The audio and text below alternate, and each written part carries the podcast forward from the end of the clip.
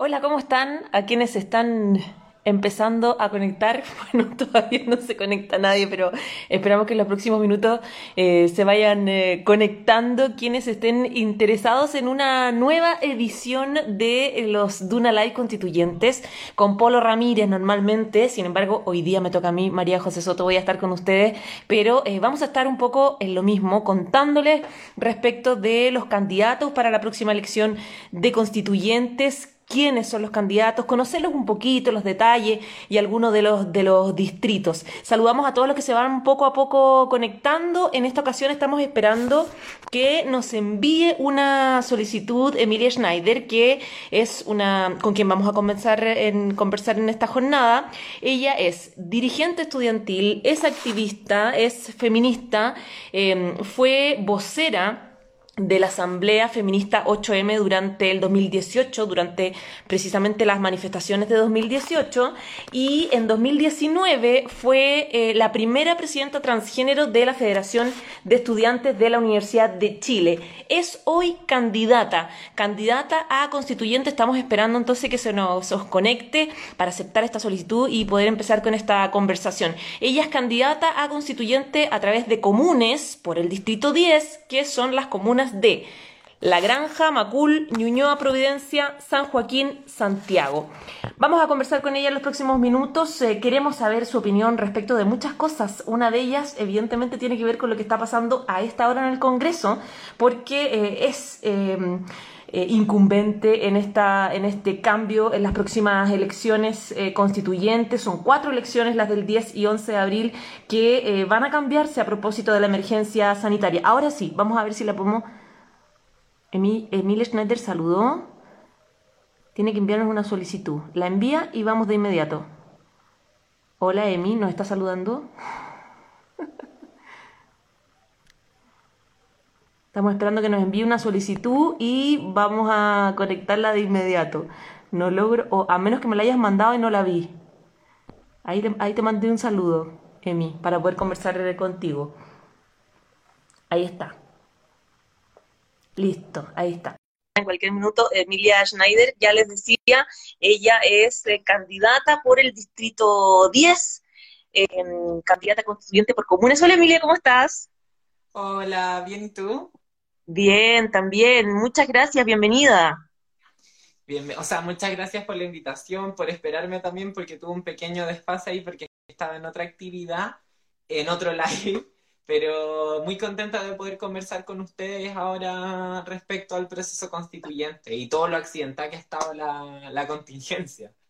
Oye, eso es importante conocer un poco qué piensas de eso, porque ya vamos a empezar un poco a hablar de, em, la materia, del contenido, de, qué quieres para una nueva constitución para Chile, pero en el Congreso han estado pasando muchas novedades que tienen que ver con el cambio de las elecciones por la crisis eh, sanitaria a mayo. ¿Qué te parece el cambio? ¿Qué te parece las, las exigencias que está poniendo la oposición? ¿Y cómo quedan los candidatos? Porque van a tener que suspender en el fondo sus campañas.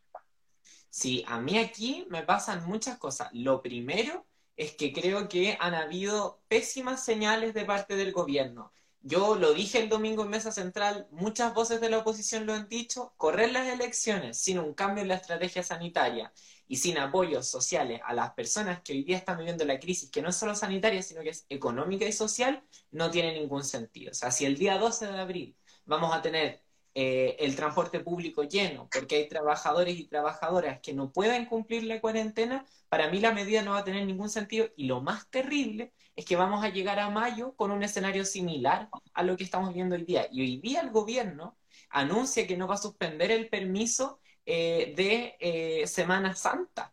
Y eso es gravísimo, porque vamos a seguir circulando el virus y todavía tampoco nos hemos hecho cargo, por ejemplo, de la situación de, de las fronteras ¿qué hacemos con la entrada de nueva cepa? Entonces, a mí me tiene muy preocupada esa situación, eh, porque además cuando corremos las elecciones agravamos la crisis institucional que estamos viviendo y que no es menor, que no es secundaria, que es algo que ha, o ha cobrado vida. Basta ver las violaciones de derechos humanos que han habido en nuestro país. Entonces, la elección es una parte de hacernos cargo de eso, tanto el recambio de autoridades como el proceso constituyente. Entonces yo estoy muy preocupada. Además de que tienen que haber garantías para que la cancha sea igualitaria para la y los candidatos, porque es sabido que las carreras largas se ganan con dinero y al menos yo no cuento con eso de mi lado, y así las candidaturas independientes y de partidos pequeños no tenemos de nuestro lado eso, entonces yo estoy muy preocupada.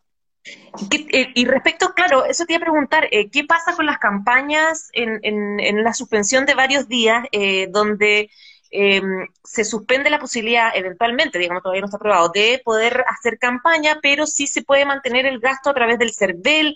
Eh, hay ideas que proponen, por ejemplo, dar un adelanto a los candidatos para que puedan seguir adelante. ¿Cuáles son las alternativas, especialmente para los candidatos eh, que tienen menos recursos, digamos, que son independientes, que no tienen la capacidad ni, eh, ni, ni, ni, el poder, digamos, que podrían tener los partidos políticos más tradicionales para poder enfrentar el chaparrón de aguantar más, más días de campaña?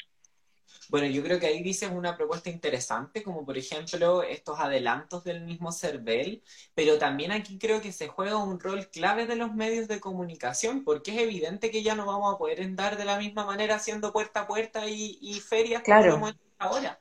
Pero si hoy día los canales, los medios de comunicación siguen, los grandes medios me refiero, eh, siguen poniendo el foco en otros asuntos, siguen desviando la atención y siguen propiciando debates entre las mismas personas, porque eso es lo grave. Hoy día, como hay una concentración del poder de los medios en algunos grupos económicos, no están representadas todas las voces, no están representadas todas las candidaturas. Entonces, Aquí, sobre todo, además de este tipo de adelantos de server, necesitamos un compromiso de los medios de comunicación de jugársela por la educación cívica, porque esto es un proceso nuevo. Hay, se votan autoridades nuevas como la gobernación regional, eh, a quien aprovecho a mandarle todo mi apoyo a mi candidata Karina Oliva.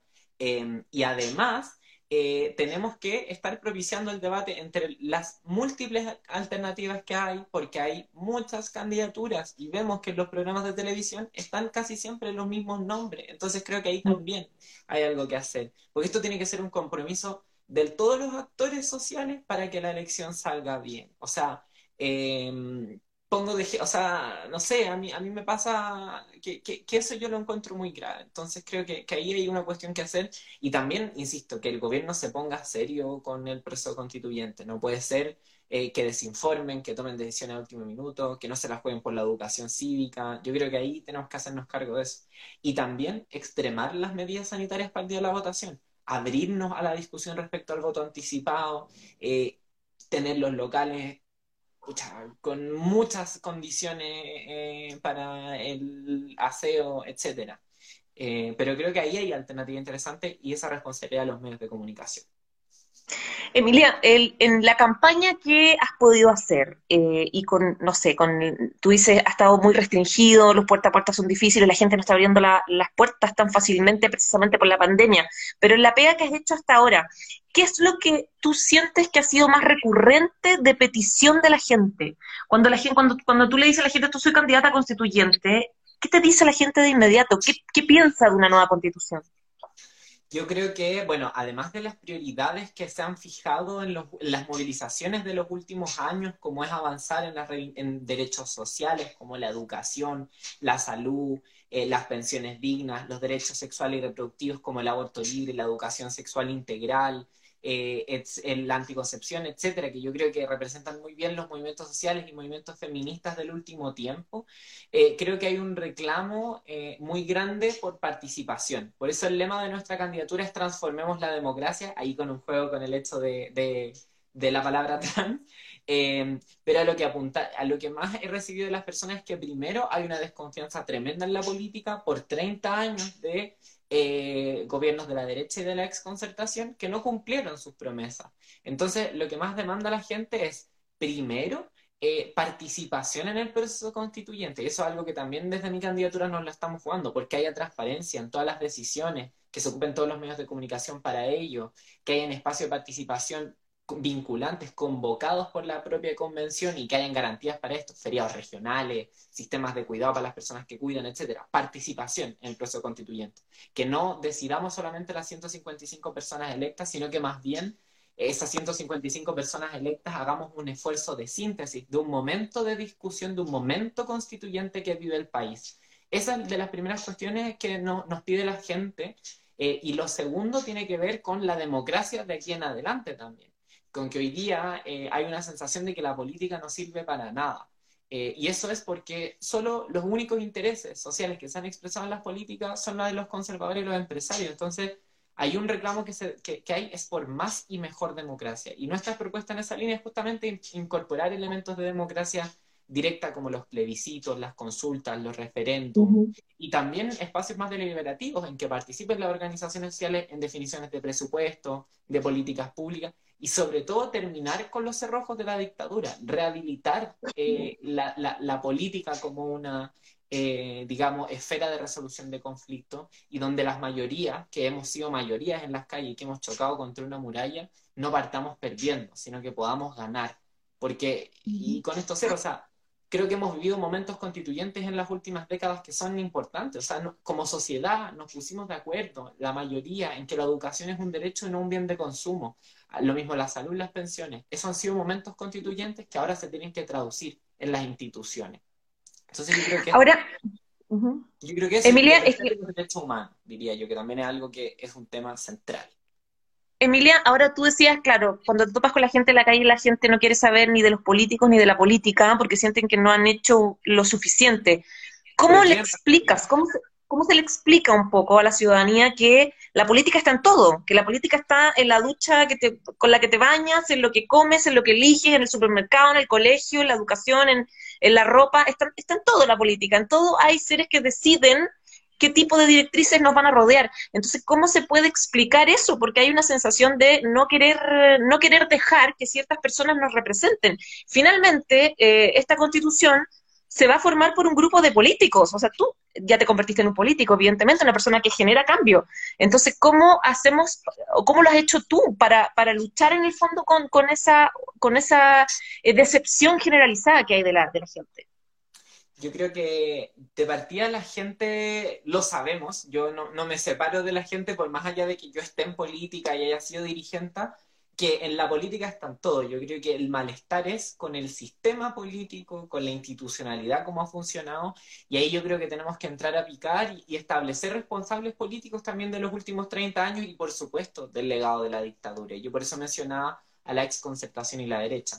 Yo creo que la gente tiene muy claro que la política está en todo, eh, pero lo que, lo que quiere es, eh, lo, que, lo que se exige, yo creo, en la revuelta social es que justamente podamos participar más en la toma de decisiones. Yo no creo que haya una versión a la política porque sí, sino que es una versión a la política eh, elitista que ha habido en Chile. Yo creo que las personas sabemos que, es importante esto porque llevamos, y, y, y, yo me presento también y me hago cargo de las críticas de la política de la gente, es justamente eh, reivindicando que yo vengo desde las luchas sociales. Yo he sido dirigente estudiantil, dirigente feminista, y son esas voces de los grupos no escuchados de la sociedad, como las diversidades sexuales de género, por ejemplo, que queremos ir a llevar a la constituyente. Yo creo que entre esos grupos tenemos mucho que decir y queremos decir mucho respecto a la nueva democracia para el nuevo Chile. Entonces, yo en ese sentido tengo harta esperanza. Lo que sí a mí me cuesta transmitir eh, es por qué hoy día tenemos que confiar, porque hay desconfianza con que este proceso efectivamente traiga esas ideas. Porque esas ideas yo creo que la compartimos la mayoría, pero la, desconfianza en el proceso. Yo creo que el principal argumento es que esto es algo que no hemos hecho nunca en nuestra historia. Nunca hemos escrito una constitución democrática. Siempre nos la ha impuesto una élite. Y me disculparán la licencia, pero siempre ha sido una élite mayoritariamente de hombres que, heterosexuales que no ha impuesto las constituciones. Y yo creo que eso es algo que a las personas eh, las llama, pero sobre todo hoy día este proceso va a ser exitoso en la medida en que nos la juguemos porque haya un protagonismo popular, porque haya una sociedad movilizada, discutiendo, participando. Si no queremos eso, y por eso yo creo, y yo hago un llamado siempre a la y los constituyentes a que tomemos definiciones. ¿Queremos un proceso constituyente que sea un Congreso 2.0 o queremos un proceso con, con protagonismo popular? Yo quiero lo segundo yo creo que eso es lo que sirve para, para reconectar a la gente con la política eh, y yo creo que eso es lo que nos va a salvar de la crisis institucional que estamos viviendo hoy día. Emilia, una cosa es lograr instalar en el papel, en una nueva constitución, un montón de cambios que para muchos de nosotros son fundamentales. Tú decías cambios en, la representatividad, en la participación de las personas, en las decisiones que se toman, ojalá lo más colectivas posible. Em, eh, Polo Ramírez viene hace rato haciendo estas entrevistas donde la gente siempre dice, los, los candidatos siempre dicen, tienen que estar sí o sí establecido y garantizado un montón de cosas como la educación, como la salud, etcétera Ahora, en la práctica, ¿cómo hacemos para que las cosas que queden escritas en la Constitución finalmente signifiquen cambios concretos en la calidad de vida de los chilenos? Ese es el gran problema del constitucionalismo latinoamericano, que tenemos constituciones preciosas, hermosas, pero que cuesta hacer la realidad. Entonces yo por eso siempre digo eh, que no tenemos que limitar nuestra creatividad. Y me cargan los expertos que dicen, no, es que esto no vale una constitución. No hay, una, no hay un manual único de cómo hacer una constitución. Eh, lo que importa es que tenemos que darle la vuelta a cómo eh, hacemos que esas cosas sean reales. Y ahí yo tengo varias cosas que decir. Lo primero es que vuelvo a insistir con la idea de la democracia. Mientras más podamos participar la ciudadanía en la toma de decisiones, mientras más puedan participar las organizaciones sociales, vamos a ser capaces de que esos derechos no se queden en el papel y eh, se hagan realidad. Porque la única garantía que tenemos de los cambios es que somos mayoría los que los queremos. Es que desde la revuelta social en adelante nos dimos cuenta de que efectivamente la mayoría quiere terminar con este estado actual de cosas de desigualdad, de despojo, de, mercado en todos los espacios de la vida, de desigualdad, de violencia. Entonces creo que la única garantía es eso. Por eso yo hago hincapié en que lo más importante es la democratización política, social y económica en... Eh, ahí me hicieron una invitación en los comentarios. Eh, em, la democratización en esos tres ámbitos para eh, justamente ser garantía de que esos cambios sean realidad. Porque solo en la medida en que seamos capaces de participar de la construcción de las instituciones, esas instituciones nos van a responder. Por eso yo no hablo de un estado de bienestar del siglo XX, sino que pienso un estado social, democrático de derechos que pone los cuidados en el centro y que tiene esta perspectiva democrática. Pero lo segundo es que también para financiar todos esos derechos necesitamos recursos, necesitamos dinero. Y hay dineros en Chile que lamentablemente hoy día se gastan en el sector privado. Eh, o dineros de nuestros recursos naturales que que son a costa de personas, de zonas de sacrificio, em, que se van a los grandes capitales extranjeros, que se van a los grandes grupos económicos en Chile, y eso tiene que terminar. Tenemos que tener una política de redistribución de la riqueza en serio en este proceso constituyente. Y yo creo que ahí hay algo importante del rol del Estado, que sea un Estado que pueda ser más emprendedor, más innovador, es decir, tener más iniciativa económica, pero también regular más los excesos del mercado, sentar las bases para un modelo de desarrollo sustentable en términos sociales y ambientales y recuperar. Uy, parece que perdimos a, a Emilia, se nos cayó, puede ser o no que se nos cayó. Justo nos decía las cosas que tenían que estar sí o sí en esta nueva constitución a propósito de la dificultad que está generando, evidentemente, la idea de hacer una nueva constitución, eh, sentarla... Ahí está, ahí está, Emilia. Te perdí. Ahora volviste. Ya. Solo para terminar la idea. lo último que creo, además de ese rol del Estado más eh, emprendedor e innovador, es recuperar los recursos naturales, como el agua, el cobre, el litio, que son las grandes riquezas de nuestro país, y democratizar las decisiones económicas y, productivas, porque hay decisiones que hoy día se disfrazan de técnicas, pero realmente son decisiones políticas. Cuando tomamos una decisión de qué va a producir un país, cómo lo va a producir, es una discusión que tiene una dimensión técnica, pero sobre todo es política. Y esa discusión la tenemos que traer al debate democrático y recuperar los recursos que son de todas y de todos, que hoy día son para los grandes capitales en Chile y en el mundo. Emilia, son, son... Con democracia vamos a hacer que esas ansias y esas, esos derechos que queden plasmados en la nueva constitución se hagan realidad.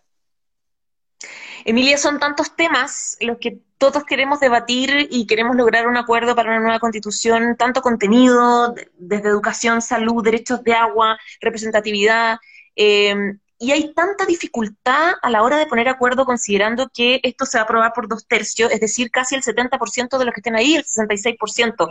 Eh, ¿Qué esperas de esa posibilidad, de lograr acuerdos? Porque finalmente muchos de los que se elijan probablemente van a ser representantes de aquellos que la ciudadanía no quiere, digamos, representantes de partidos políticos o, ex políticos, que son los, varios de los que están eh, compitiendo y, buscan también un cupo en esta nueva constitución. Entonces, em, ¿qué esperas tú de esa posibilidad de llegar a acuerdos? Tú ahora me decías eh, un poco eh, que la gente está un poco aburrida de, de, de que la concertación no hizo nada, de, la derecha, etcétera. ¿De qué manera, con ese mismo mundo, eh, se va a llegar a acuerdo y cuál es tu disposición a sentarte con ellos, ya que existe una mayoría, lo que significa que muchas de las cosas que tú estás planteando como prioridad no vas a poder incluirlas para que se concrete esta nueva constitución.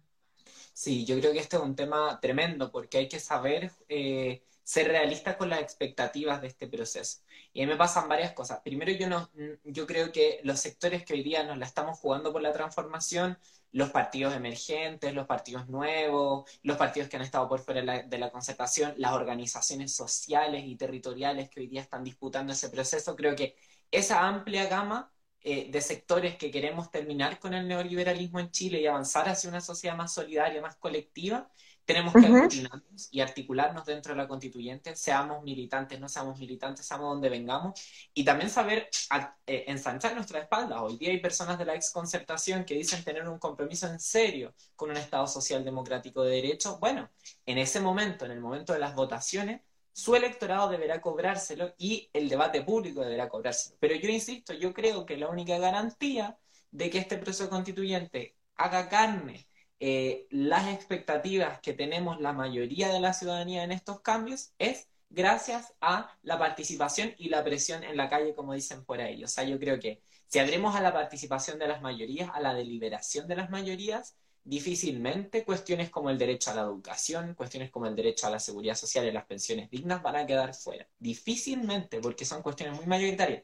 Por eso yo tengo una propuesta y que varios y varias constituyentes han, dicho eh, que, por ejemplo, cuando no logremos los dos tercios respecto a un tema, eh, que van a ser los temas, por supuesto, de más algidez, eh, en vez de tirárselo al Congreso para que sea materia de ley, plebiscitémoslo o sometámoslo a una consulta ciudadana, porque no puede ser que por la incapacidad de ciertos sectores que no son capaces, digo, la derecha en particular, que no es capaz ni siquiera de ponerse al corriente de la derecha moderna, como de la derecha, digamos, contemporánea, eh, si por culpa de esos sectores que van a obstruir la discusión, eh, en la nueva constitución no vamos a decir nada de pensión y seguridad social, a mí me parece un fracaso que no nos podemos permitir y que la ciudadanía no nos va a perdonar. Entonces creo que ahí hay que abrirlo. Y, insisto, hay que llamar también a la sociedad a seguir movilizándose, a seguir organizándose y presionando. Yo creo que este tiene que ser un proceso muy poroso, con cabildos, con espacios de discusión, eh, y que haya una institucionalidad propia de la convención para sintetizar eso, para estar dando un feedback, para que los espacios de discusión no sean solamente para las fotos, sino que sean reales. Y que la sociedad presione. O sea, solo para recordar un punto, independiente de lo que opinamos del, retiro de pensiones, solo fue posible por la presión ciudadana. Emilia, eh, es que te quiero hacer el link con, esa, con ese comentario que estás haciendo sobre el, sobre el tema de pensiones, porque hay muchos que dicen que ya no se saca mucho nada con avanzar en un proyecto de pensiones que arregle un poco a corto plazo las pensiones de quienes más lo necesitan, porque finalmente tiene que ser esta constitución la que haga un cambio real y concreto. Quería preguntar si tú estás de acuerdo con eso, es decir, en no avanzar finalmente en cambios a, una reforma provisional, y lo segundo, si estás de acuerdo con el tercer retiro de los fondos de pensión. Yo creo, ya, son varias cosas. sobre lo primero, sobre si debería avanzar o no el proyecto, eh, o un proyecto, es que es distinto de eso. El proyecto que hasta hoy día no termina con la lógica de las AFP y la capitalización individual, solo engorda un poco el pilar solidario, entonces no cambia la lógica del sistema. Entonces, ese proyecto no solamente no puede avanzar. Eso lo, eso lo reconoce el mismo gobierno, planteando que eh, no es un cambio sustantivo, pero es algo que podría generar dentro de los próximos meses eh, un aumento en las rentas de quienes más lo necesitan. O sea, lo plantean como una necesidad urgente, especialmente al calor de la crisis que estamos viviendo por la pandemia. Es que entonces demos una renta básica universal. Ese es el tema, pero ese proyecto no puede avanzar no solamente por el proceso constituyente, sino porque no tiene legitimidad social. Yo creo que tenemos que esperar esas grandes reformas para posterior al proceso constituyente. Por eso tenemos que cuidar este proceso constituyente, tomar todas las medidas sanitarias, penizarlo lo antes posible y que esa deliberación ciudadana legítima con participación siente las bases para el nuevo sistema de pensiones, que creo yo tiene que terminar con la lógica de la AFP, más allá si es privado o estatal, tiene que ser un sistema cuyos pilares sean la solidaridad y el reparto. Em, Dicho eso, eh, creo que la tarea del Congreso hoy día debe ser sobre todo estar legislando y haciéndose cargo de las consecuencias sanitarias, sociales y económicas de la crisis. Por eso, si el gobierno tiene tanta disposición a dar eh, un apoyo ahora, la oposición entera está diciendo renta básica universal. Entonces, que el presidente Sebastián Piñera presente el proyecto y discutamos la renta básica universal, porque no tienen piso social para discutir una reforma de pensiones. Sobre eh, el tercer retiro, que era el otro que me habías preguntado, eh, yo creo que es una cuestión que se tiene que aprobar porque lamentablemente hoy día el gobierno no dio ninguna solución. Tuvo el Pero hay tres, hay tres millones de personas que no tienen ni un peso, cero peso. sea, que son los que más necesitan, de hecho, la plata. Sí, sí. Mi mamá se quedó sin, sin plata en el primer retiro, así que lo sé de primera fuente.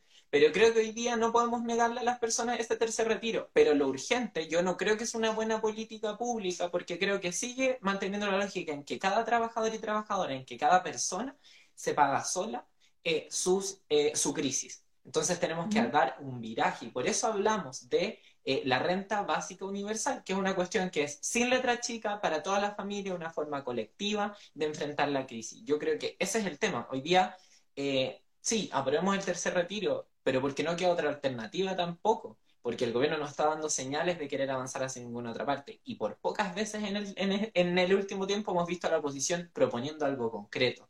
Y, mm.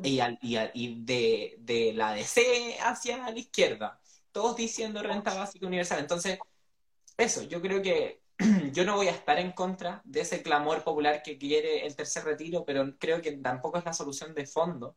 Eh, y insisto, renta básica universal. Ah, lo he dicho como 50 veces, pero Ahora, dentro de las condiciones que, em, que está poniendo la oposición ahora, a esta hora, digamos, para poder aprobar la suspensión de las elecciones para, para mayo, están, que ya creo que ya hay acuerdo con el gobierno, de ampliar la cobertura del ingreso familiar, que pase del 60 al 80% a las familias del registro social de hogares. Y también hay otras solicitudes más pequeñas que está evaluándose desde Hacienda. ¿Crees tú que esto es insuficiente? Que finalmente el, lo que va a hacer la izquierda eh, o, los sectores opositores van a ceder a la presión que significa eh, estar eh, tambaleando las propias elecciones, porque esto que es algo que afecta a los mismos partidos políticos, digamos.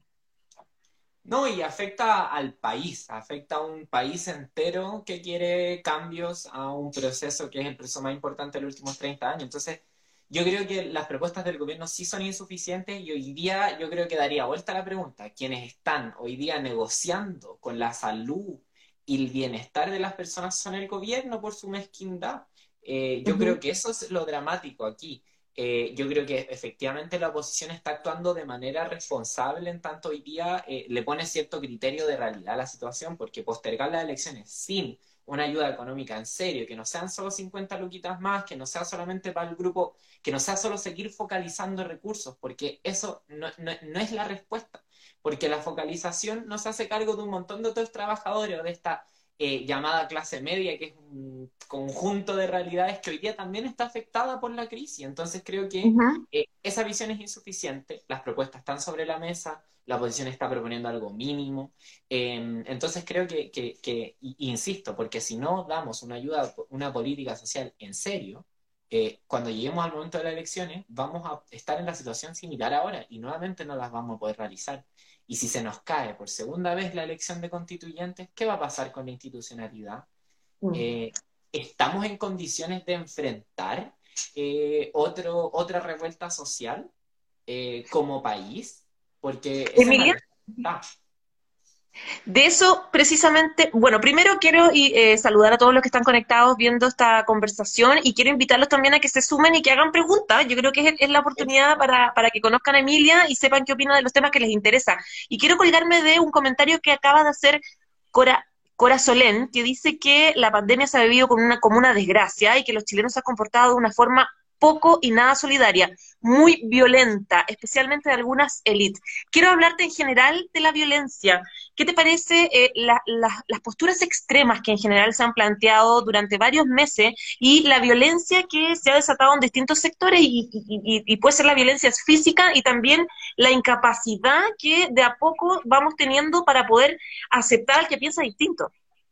Sí, quiero hacerme cargo de las cosas. Primero, yo, si bien creo que desde una parte de la élite había una visión súper poco solidaria de la crisis, yo sí quiero relevar el rol eh, tremendo que han jugado las organizaciones territoriales, las ollas comunes, para socializar eh, los costos de la crisis. Yo creo que esas redes de cuidado son la base de la sociedad y hay que cuidarlas eh, y hay que felicitar esa labor que debería estar haciendo el Estado, pero que hacen esos grupos. Y por ahí también comentaban que el tema de la renta básica universal es financiable con el royalty y con el impuesto a los super ricos. Entonces, hay propuestas sobre la mesa. Eh, eh, eh, es demasiada la mezquindad para no tomar esa propuesta. Y sobre lo que dices respecto a la violencia, yo creo que es un tema muy profundo y muy complejo. y en general, la, la, política ha banalizado el tema de la violencia y lo que se exige es, no, yo condeno la violencia. Y, es, y, y una tuitea que condena la violencia y queda libre de pecado. Pero no se soluciona el problema. Yo creo que este es un problema que es muy de fondo, que tiene que ver con una transición a la democracia que fue hecha en la medida de lo posible, con impunidad por las violaciones de derechos humanos. Entonces nunca dibujamos una línea clara de que en política para imponer tu pensamiento, tus ideas, la violencia nunca era aceptable. Yo creo en el derecho a la manifestación pacífica y como he estado en las movilizaciones, hoy día puedo decir con responsabilidad que quienes más incitan la violencia son los carabineros, los agentes del Estado, eh, y que eso también genera más violencia que hoy día eh, hay impunidad respecto a las violaciones de los derechos humanos genera más violencia. Por supuesto que hay grupos que generan enfrentamientos en las manifestaciones, pero insisto, son los menos. Entonces, la pregunta es hoy día cómo enfrentamos este tema. Eh, con más represión de carabineros, yo creo que no es posible. Y además que vemos que carabineros, por estar reprimiendo a quienes se manifiestan, descuida temas importantes. O sea, el 8 de marzo, a un montón de compañeras que nos estábamos manifestando por el por sí, las detenida a mí también me tomaron detenida. Y mientras tanto asesinaban a una mujer en Cerrillos que la asaltaron. ¿Y dónde estaban los carabineros? Protegiendo una estatua, protegiendo una cuestión vacía. Entonces ahí hay un problema. Yo creo que cómo se enfrenta la violencia, no con más violencia, sino con más diálogo y con más democracia. Emilia, es donde yo creo que ha fallado, solo, terminaré, ahí es donde yo creo que ha fallado tanta la institucionalidad, el Estado y sobre todo el gobierno, porque no ha sabido dialogar lo mismo pasa en, el Walmart, pues sabría militarizar más eh, las tierras. Por eso te quería preguntar, ¿qué, te parece lo que pasó el fin de semana en el sur con este ataque a un grupo de, prensa y con un periodista que perdió el ojo? O sea, con un camarógrafo que perdió el ojo. Sí, lo primero, y que me parece súper heavy, es que muchas voces eh, dicen al tiro que esto fue un ataque mapuche. Y yo creo que APRA es un grupo eh, también ultraderechista eh, que podría investigarse. Yo estoy porque se investigue a quién, quién fue responsable de ese lamentable ataque a un grupo de prensa eh, y que uno de los camarógrafos, si es que no me equivoco, se suma a un gran grupo de personas que vivió, por ejemplo, también traumas oculares en el contexto de las violaciones de derechos humanos en la revuelta social yo creo que primero tenemos que sacar este estigma de que hubo una situación de violencia en la no, son grupos mapuches, porque además iba a tener un, eh, una entrevista justamente con uno de sus representantes, con Héctor Yaitul. Entonces, eh, creo que ahí está el tema, eh, y, que además hemos abordado de tan mala manera el tema de la, de la Araucanía que la última propuesta del gobierno fue más militarización. Y yo creo que justamente lo que se necesita es diálogo. Y yo creo que en la nueva constitución podemos avanzar en eso, reconociendo que Chile es un Estado plurinacional. Eso implica eh, derechos para quienes vienen migrando, para los pueblos indígenas y para personas afrodescendientes. Y eso implica autonomía política, escaños reservados, por ejemplo, en el Congreso para pueblos indígenas.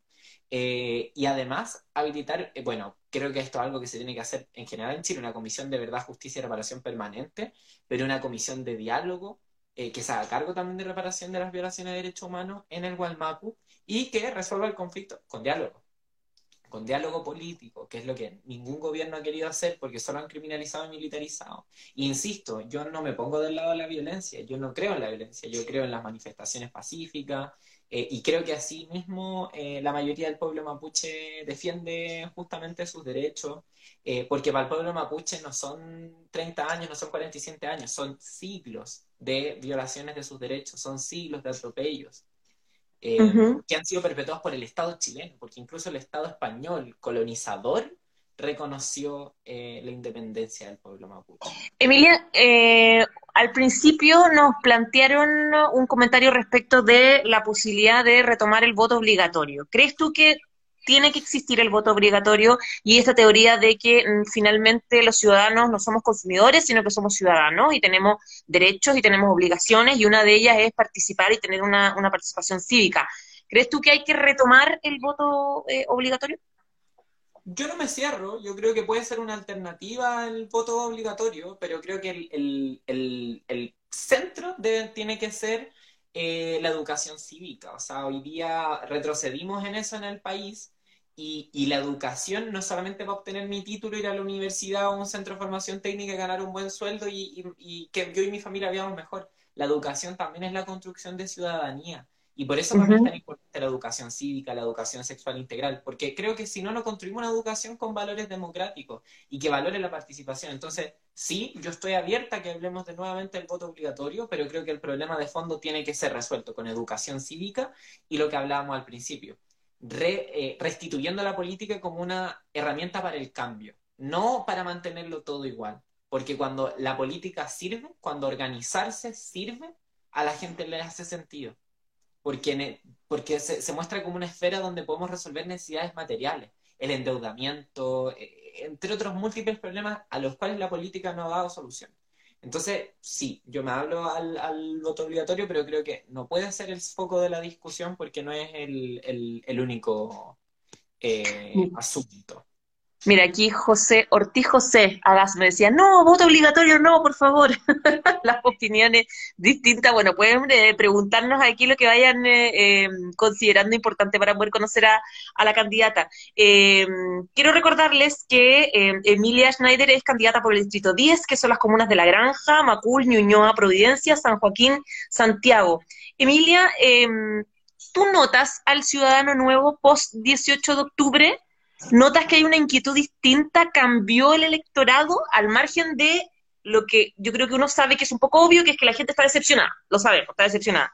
Pero hay un interés de la ciudadanía distinto que se nota, eh, aún así la pandemia y que cambiaron las prioridades, porque de pronto ahora todos estamos acostumbrados, o sea, eh, eh, preocupados de sobrevivir, digamos, pero ¿notas tú este ciudadano distinto que con pandemia, sin pandemia, quiere participar en una nueva constitución? Yo creo que hay eh, una esperanza renovada.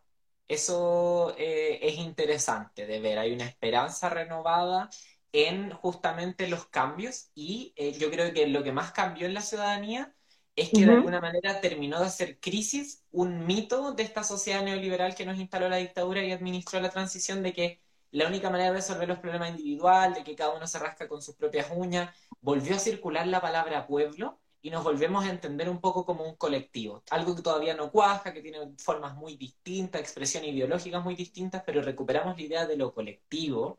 Eh, se resitúa la organización popular y, social como una manera de enfrentar problemas, como las ollas comunes, o de presionar por cambio. Entonces, eso es lo que yo principalmente veo, pero ahora está el desafío de que los sectores eh, conservadores, o sea, de que, ay, que ver, los sectores transformadores eh, los sectores de la izquierda, de la centroizquierda, los progresismos, ofrezcamos un proyecto que convoque a toda esa ciudadanía que está organizada hoy día en nuevas expresiones de organización como las asambleas territoriales, eh, nuevas formas de organización del mundo del trabajo que son distintas al sindicalismo tradicional que ya no da cuenta de cómo se da la situación en un país en que casi nadie tiene un contrato fijo. Entonces, sí, veo esa sociedad renovada, pero veo que nos jugamos en este momento histórico Em, una tarea tremenda, eh, digamos, de, de, un momento histórico. Hoy día emprendemos un camino de cambio, de transformación con un proyecto, con protagonismo popular, o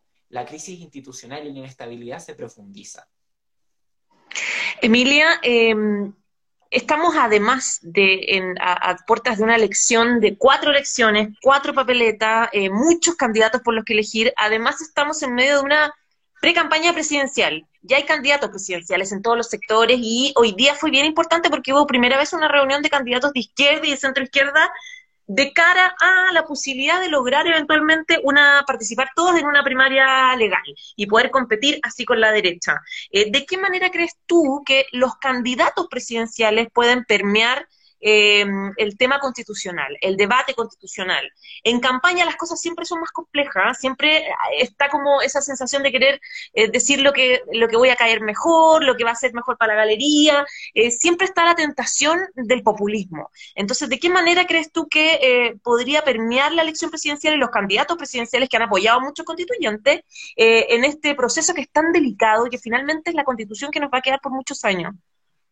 Sí, yo creo que lo primero es que el próximo gobierno tiene una tarea tremenda.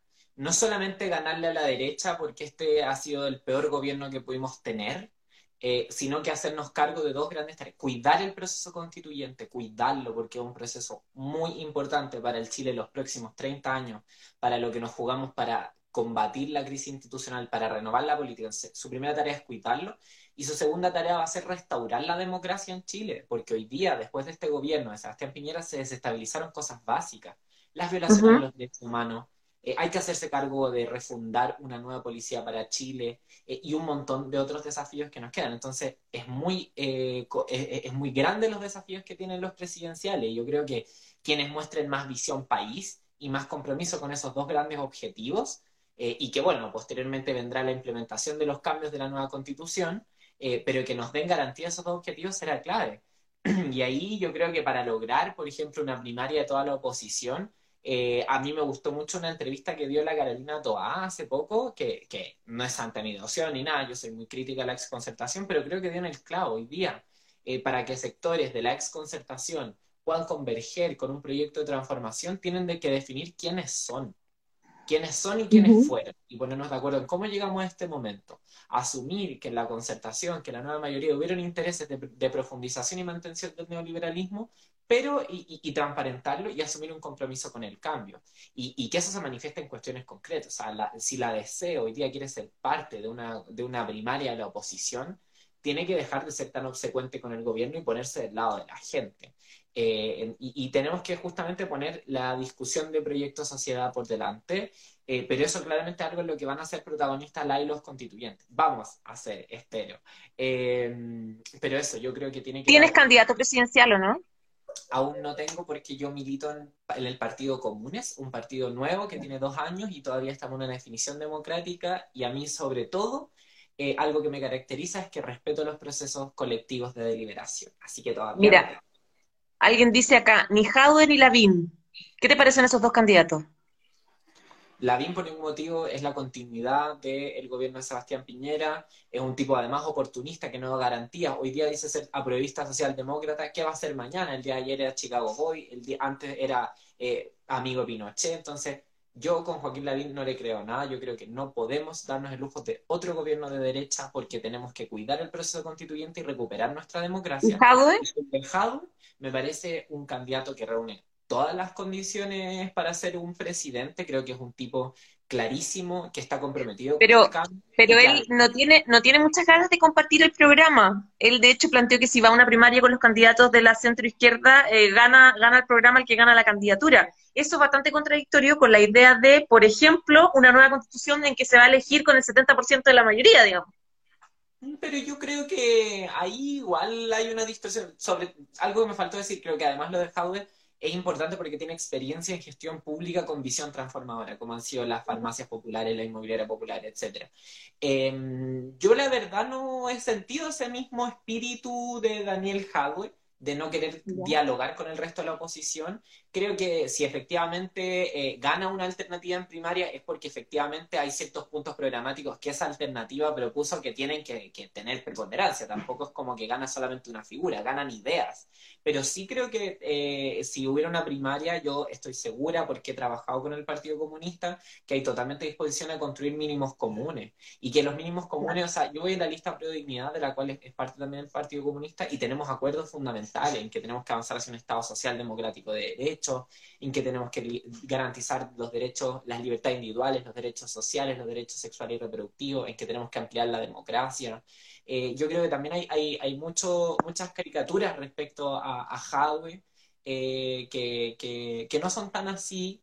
Eh, si, esas, si esas declaraciones pueden ser desafortunadas, efectivamente, creo que en un contexto de campaña, sobre todo, una está ahí en esas declaraciones, pero, pero yo veo voluntad. Yo de quienes más me preocupa eh, es la DC, que ha dicho que ni siquiera está segura de una, de una primaria amplia, que sigue votando con el gobierno, eh, que, que, no se define, eh, que tensiona la exconcertación a, mantenerse en esa posición de, de, de, de, oponerse a los cambios. Entonces yo veo más ahí la poca disposición a, a construir algo amplio. Emilia Schneider, se nos acabó el tiempo, pero quiero agradecerte esta conversación, también agradecer a todos los que se conectaron y empezaron a opinar y preguntar también, y eh, contarles a todos que se pueden conectar mañana de nuevo, 20, 30 horas, una nueva edición de Los Constituyentes, esta vez con Polo Ramírez. Emilia, muchísimas gracias y bueno, ánimo con lo que viene, con lo que esperemos que vos se vote en el Congreso para las próximas elecciones. Muchas gracias y muchas gracias a quienes nos escucharon. Pueden ver nuestras propuestas en mis redes sociales o en emiliaschneider.cl, que es nuestra página web. Un abrazo, chao, chao. Abrazo, gracias querida por la oportunidad. Igual, chao.